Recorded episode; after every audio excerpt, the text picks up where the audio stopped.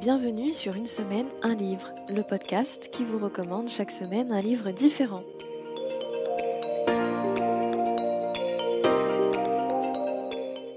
Je suis Elodie, passionnée de lecture depuis très jeune. J'aime les livres en tant qu'objet, mais j'aime surtout les histoires qui se trouvent à l'intérieur. Et je suis toujours à la recherche d'une bonne recommandation pour ajouter un livre à ma bibliothèque.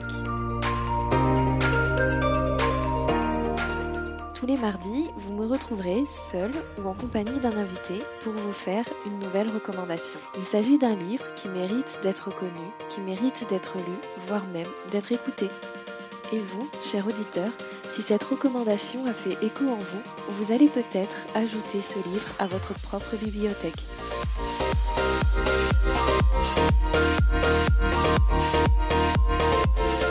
Aujourd'hui, mon invité est Stéphanie. J'ai d'abord admiré son compte Instagram, plein de douceur et de poésie. Et je l'ai invitée à participer à ce podcast.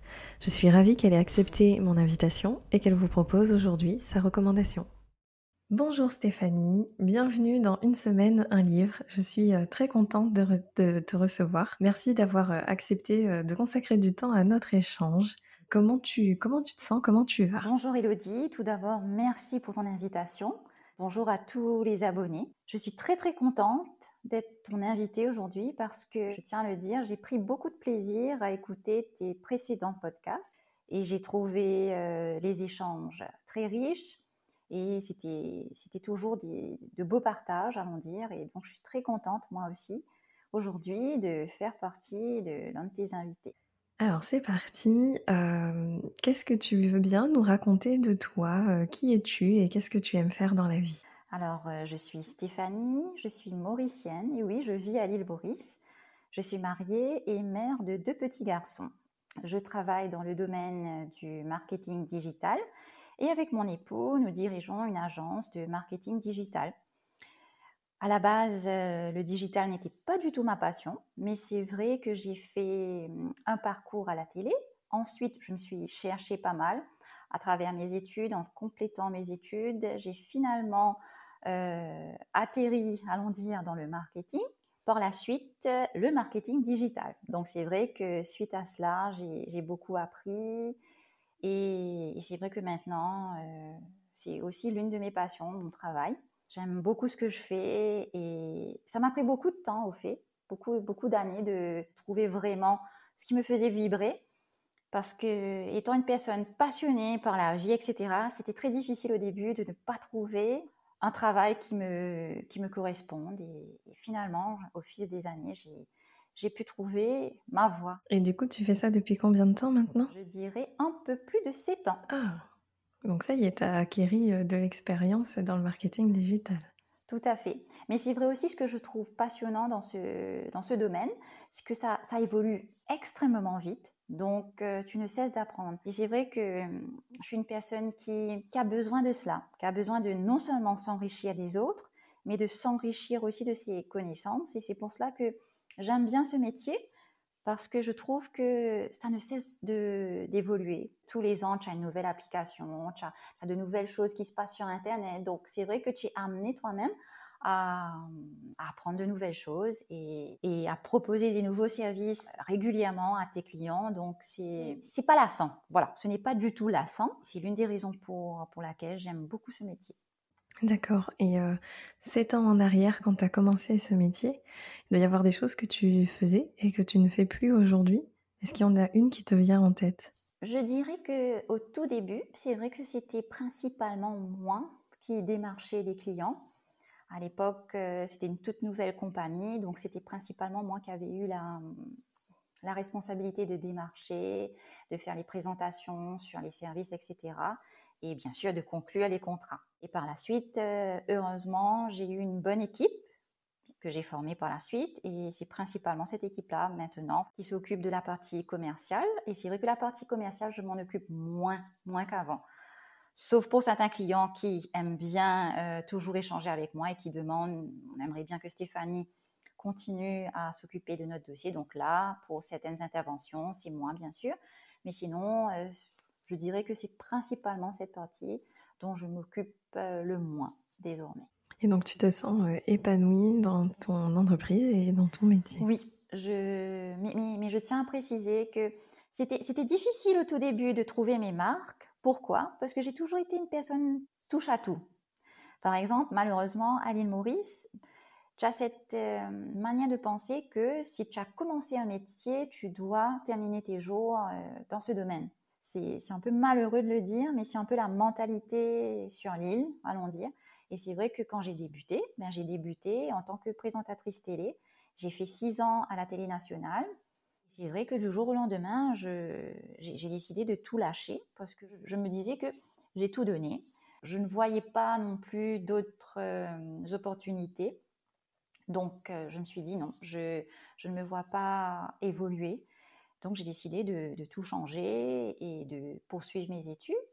Je peux te dire que quand tu passes des entrevues, il y a beaucoup de personnes qui te disent Ah oui, vous avez fait la télé, ensuite vous avez touché, vous étiez chef de, pub dans une agence de pub, et maintenant euh, vous postulez en tant que, je sais pas moi, euh, communication, euh, responsable de la communication ou quoi que ce soit, et, et on a tendance à te dire que tu n'es pas stable parce que tu n'es pas resté dans un seul métier. Mais heureusement, après ces temps, hein, je, tiens à dire que j'ai vu pas mal d'évolutions, notamment dans, dans tout ce qui touche aux ressources humaines. Et heureusement, heureusement, parce que c'est vrai qu'avant, c'était très hum, frustrant de passer des entrevues et qu'on te dise, mais il y a quelque chose qui ne va pas, vous n'êtes pas stable. Oh non, acquérir différentes connaissances, pour moi, c'est pas un manque de, de stabilité, mais bien au contraire, c'est un besoin de se chercher. Je trouve tout à fait normal le besoin de se rechercher, de se, de se demander, de se poser des questions parce que euh, il faut se l'avouer, hein, nous passons plus de temps au travail que chez soi, très souvent. Et puis après, il y a l'âge qui joue euh, forcément, puisque forcément, tout à fait. on n'a pas les mêmes besoins euh, tout le temps. Donc un métier qui nous convient aujourd'hui peut ne plus nous convenir, ne serait-ce que dans cinq ans. Donc voilà. Je connais un peu cette mentalité du on n'est pas stable parce qu'on a envie de changer de métier. Alors que c'est très bien d'avoir cette curiosité et d'être prêt à se remettre en question. Et puis toi, tu as repris euh, des études, je crois, entre les deux. Donc c'est, ça donne quand même un profil normalement solide. Et c'est dommage, ouais, ce type de mentalité qui, heureusement, évolue de plus en plus. Tout à fait. Ok. Et, euh, et maintenant, est-ce que tu veux bien te présenter en tant que lectrice et nous parler de ce que tu aimes lire? Alors oui, ma passion première a toujours été la lecture. Euh, toute petite, je, bah, je, passais mon temps à prendre les livres de mes sœurs, à, lire euh, soit un peu d'anglais, soit un peu de français, mais dès que je voyais un bouquin, je prenais la peine de le lire. je trouvais cela très une expérience vraiment satisfaisante de pouvoir s'évader. Je viens d'une famille de quatre filles, étant la dernière. Euh, C'était pas toujours moi qui avais le comment dire le dernier mot pour qui va regarder quoi à la télé. Et c'est vrai que très souvent, je me retrouvais dans ma chambre à lire un livre. C'est arrivé comme cela. Si par exemple, il y avait un programme à la télé qui ne me plaisait pas, ben, j'aimais bien me réfugier dans ma petite chambre et, lire un livre qui traînait ou un livre, un des livres de mes sœurs. Et par la suite, euh, cet amour pour la lecture s'est principalement développé au moment où euh, j'étais au collège. C'est vrai que j'ai eu de la chance d'avoir des, professeurs vraiment au top que ce soit pour la littérature française, que ce soit pour la littérature anglaise. C'était vraiment des professeurs passionnés qui savaient euh, partager cet amour, cette, euh, cette magie qu'ils ressentent, enfin, qu'il y a dans les livres. C'est, pour moi, un livre, c'est, tout à fait magique dans le sens que ça transmet des émotions, ça, te permet de, de t'évader, de voyager, ça te permet même des fois de pleurer, de rigoler. Et c'est vrai que tout a débuté vraiment à cette époque, à l'époque du collège. Et j'aime bien souvent en parler justement euh, via mon bookstagram, que c'est à travers euh, le collège, les années collège, que ma passion pour la lecture s'est vraiment accentuée. Je dirais qu'à la base, j'ai principalement une âme littéraire, genre euh, Jane Austen, et tout dernièrement, j'ai découvert Charlotte Brontë. Mais en deuxième position, je dirais que le style de lecture qui me parle principalement, c'est tout ce qui touche à l'espionnage, notamment comme euh, les séries telles que James Bond, et aussi les romans policiers comme Agatha Christie. Et même Agatha Christie, si ma mémoire est bonne, c'est dans l'un de mes cours de littérature anglaise que j'ai découvert Agatha Christie. C'est-à-dire, on avait à étudier, si je ne me trompe pas, un épisode d'Hercule Poirot un mystère à résoudre par Hercule Poirot. Et c'est comme cela que j'ai découvert Agatha Christie et que j'ai adoré. Je pense qu'effectivement, il y a une très grosse influence durant cette période euh, au collège. Ces deux auteurs, Jane Austen et Agatha Christie, je les ai découverts euh, au collège. Pourquoi j'en parle? C'est pour, pour montrer un peu l'évolution aussi de mes lectures.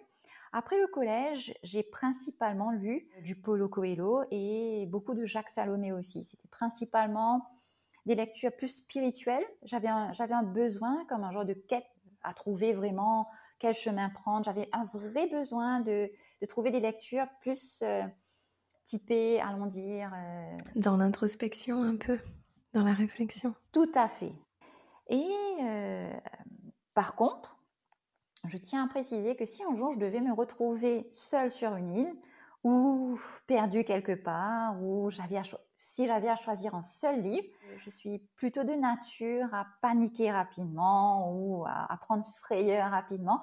Donc, je pense que je choisirai un livre qui me mettra de bonne humeur, plus en style feel good, qui, me fera rigoler, mais aussi avec un peu d'enquête. Et c'est pour cela que je choisirai euh, un livre d'Agatha Raisin, que je trouve vraiment très sympathique, même si elle a un personnage très caricatural. Des fois, on se dit c'est un peu too much mais elle a un petit côté un peu folding, un peu gauche, mais que je trouve très sympa. À chaque livre, tu as, une enquête et tu as aussi euh, ses aventures qui font rire. Et puis j'aime beaucoup le côté un peu british. On a même des fois l'impression que l'auteur se moque un peu des Anglais, mais d'une manière très, très sympa, très gentille, très humoristique. Et j'aime bien justement cette ambiance euh, très british, très, très sympa.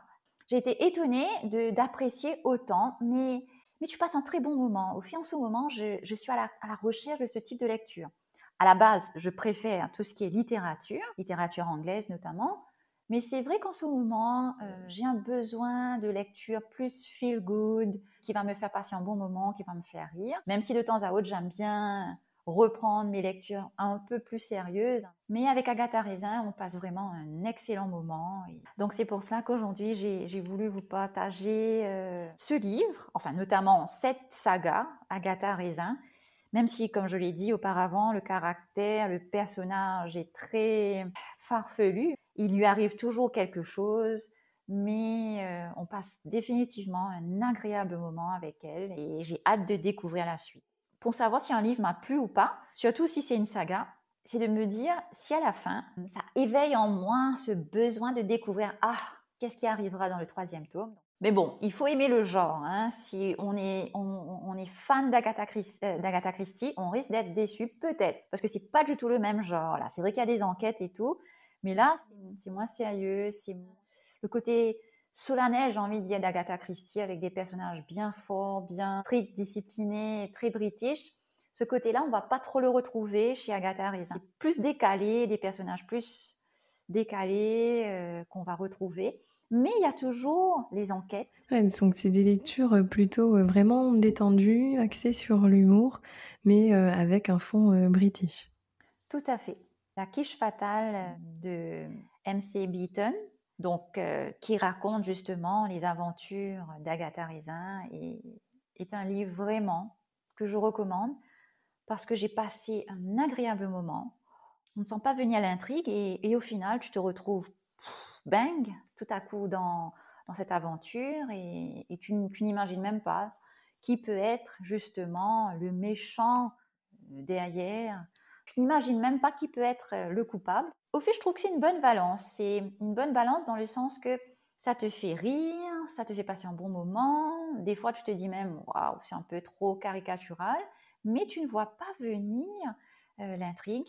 Et pourtant, comme je viens de le dire, tu, te retrouves en plein dedans. Donc, je trouve que c'est un bon petit mélange. Encore une fois, ce n'est pas Agatha Christie, mais il y, a un, bon mélange du côté un peu plus fun et du côté un peu plus sérieux. Et, du coup, ça nous donne euh, la fameuse Agatha Raisin. Euh, donc, tu as choisi de nous recommander dans cet épisode euh, le tome d'Agatha Raisin, La quiche fatale. Est-ce que tu peux nous dévoiler le début de l'intrigue sans nous dévoiler le coupable? Alors, tout d'abord, dans cet épisode de la quiche fatale, il y a Agatha Raisin qui décide de changer de vie, qui décide de plaquer euh, son emploi d'avant. Donc, elle décide de quitter Londres et de débuter une nouvelle vie ailleurs, dans une petite campagne en Angleterre. Et elle a un besoin fou euh, de se faire aimer, de se faire respecter, d'être connue. Et du coup, elle entend dire qu'il y aura un concours euh, de quiche. Celle qui préparera la meilleure quiche remportera bien sûr un prix. Donc elle s'est dit, tiens, je suis nouvelle, ça sera la bonne occasion de me faire connaître. Faut pas oublier qu'elle ne sait pas cuisiner. Et donc, euh, on imagine bien ce qu'elle va faire. Elle décide d'aller d'aller acheter une quiche et de la proposer au concours, bien sûr faire croire que c'est elle qui l'a préparé. Et par la suite, il y a une personne qui euh, est empoisonnée. Et la suite est quand même très intéressante dans le sens que on n'imagine pas tout ce qu'il peut y avoir autour et le comment du pourquoi. Non seulement l'intrigue elle est bien menée, mais encore une fois, grâce au personnage caricatural et très forfelu d'Agatha Rizin, on passe non seulement un bon moment, on vit l'aventure avec elle et on s'imagine même pas qui a pu empoisonner cette fameuse quiche. Et j'ai beaucoup apprécié le style d'écriture. On, rentre facilement dans, cette aventure et, ça se lit rapidement, facilement et on passe un agréable moment. Je risque de, me répéter, mais c'est définitivement moi le livre qui m'a vraiment plu et que je, recommande surtout pour ceux et celles qui sont à la recherche d'un livre euh, sans prise de tête, qui leur fera passer un bon moment. Mhm. J'ai l'impression que hum, ce qu'on peut retenir un peu de, de, de la lecture de, de ce roman, des différents tomes et du coup de l'écriture de MC Beaton, c'est euh, une galerie de personnages très intéressants et à laquelle on pourra toujours identifier une connaissance ou soi-même sur un ou un autre personnage. Tout à fait. La lecture n'est pas du tout lassante. Ok, ben merci pour cette euh, belle recommandation. C'est vrai que j'ai beaucoup entendu parler de cette, euh, de cette série de livres et que je suis un peu curieuse d'avoir euh, ben, des retours et je pense qu'un jour il va vraiment falloir que je la commence. Donc, on va passer à la dernière partie de cet échange. déjà, est-ce que tu peux nous partager ta lecture du moment? Alors, encore une fois, j'hésite entre trois livres. J'ai pas encore débuté un nouveau livre. J'ai terminé La quiche fatale hier. Mais c'est vrai que j'hésite entre Jean d'Ormesson et. Attends. Et il y a un autre. Le grand voyage de la Marie-Amélie de Olivier Cogent, qui me tente aussi pas mal. Donc là, je ne sais pas. C'est vrai que c'est deux, deux lectures qui me changent d'Agatha Raisin. Et c'est vrai que là, je ne sais pas. bon, j'espère que ton choix euh, te plaira. En tout cas, que tu passeras un agréable moment de lecture avec cette nouvelle euh, nouvelle lecture. Je voulais également savoir, euh, comme c'est un podcast de recommandations littéraires, toi, euh, imagine que tu es en panne de lecture, vers qui ou vers quel média tu te tournerais pour avoir une belle recommandation? Je vais pas te cacher que je suis toute nouvelle à, tout ce qui est podcast et tout. La preuve, je suis abonnée qu'à ton podcast, donc c'est vrai que j'ai pas trop l'habitude. Habituellement, j'aime bien m'abonner à certaines pages, à certaines éditions, euh, comme Folio ou autres, euh, Pocket aussi. Donc c'est vrai que habituellement, j'aime bien euh, voir un peu ce qu'ils proposent, ce qu'ils recommandent, comme nouveaux livres ou comme anciennes lectures aussi, pourquoi pas, découvrir d'anciens livres. C'est vrai qu'à travers ton podcast aussi, j'ai découvert notamment euh, Bussy, non? Il y a un auteur qui s'appelle... Euh, oui, Michel Bussy, exactement. Ben lui, par exemple, je vois souvent euh, sur Instagram pas mal de livres de lui et je me dis, ben, ça serait sympa de découvrir enfin cet auteur. Et c'est vrai que moi, personnellement, j'aimerais bien le découvrir. D'accord. Oh, bah, je suis, euh, je suis très contente, ça me fait plaisir. Déjà, ça me touche, euh, que tu sois abonné euh, à mon podcast et que tu découvres, peut-être les podcasts avec celui-ci. Mais c'est vrai que d'entendre, une personne parler d'un livre, on sent ses émotions, elle nous fait passer le feeling, comme on dit. Donc c'est aussi tout aussi fort que que d'écrire justement ce qu'on peut ressentir d'un livre et c'est tout à fait génial je suis, je suis très contente. Et encore une fois, tu as une très belle voix. J'adore ta voix, sérieusement. Oh, c'est très gentil, c'est très gentil. Je vais l'avouer je vais le garder au montage pour que nos auditeurs le découvrent, mais la partie montage est difficile, surtout parce que généralement on n'aime pas trop sa voix et je ne déroge pas à la règle. je n'aime pas beaucoup ma voix, mais je m'y habitue maintenant. je te remercie Stéphanie pour cette belle recommandation, de m'avoir accordé du temps et j'invite nos auditeurs à suivre cette recommandation. ben, merci à toi, hein, franchement. C'est la fin de cet épisode 8 et j'en profite pour vous annoncer qu'il ne reste plus que deux épisodes, le 9 et le 10, et ce sera la fin de la saison 1 du podcast. Donc vous l'aurez compris, pendant cet été, à partir du 27 juillet plus exactement, le podcast fera une pause estivale pour une durée de 5 semaines. La saison 2 commencera donc le 31 août sur le format que vous connaissez actuellement. Mais ne soyez pas inquiets, pendant ces 5 semaines, je ne vous laisse pas sans contenu. Je suis en train de vous préparer des épisodes plus courts, avec un contenu différent, mais que vous puissiez garder ce rendez-vous hebdomadaire. Pour découvrir le contenu de ces épisodes un peu bonus, je vous donne rendez-vous à partir du 27 juillet, toujours le mardi. Et sinon, rendez-vous pour la saison 2 de Une semaine, un livre, le 31 août.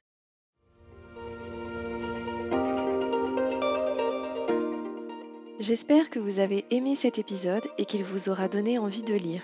Vous trouverez dans les notes de l'épisode le compte Instagram de mon invité et le livre qui vous a été présenté.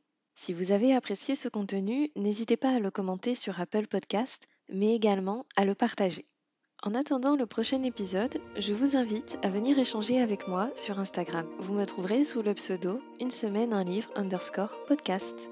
Je vous donne donc rendez-vous mardi prochain pour une nouvelle semaine et donc un nouveau livre.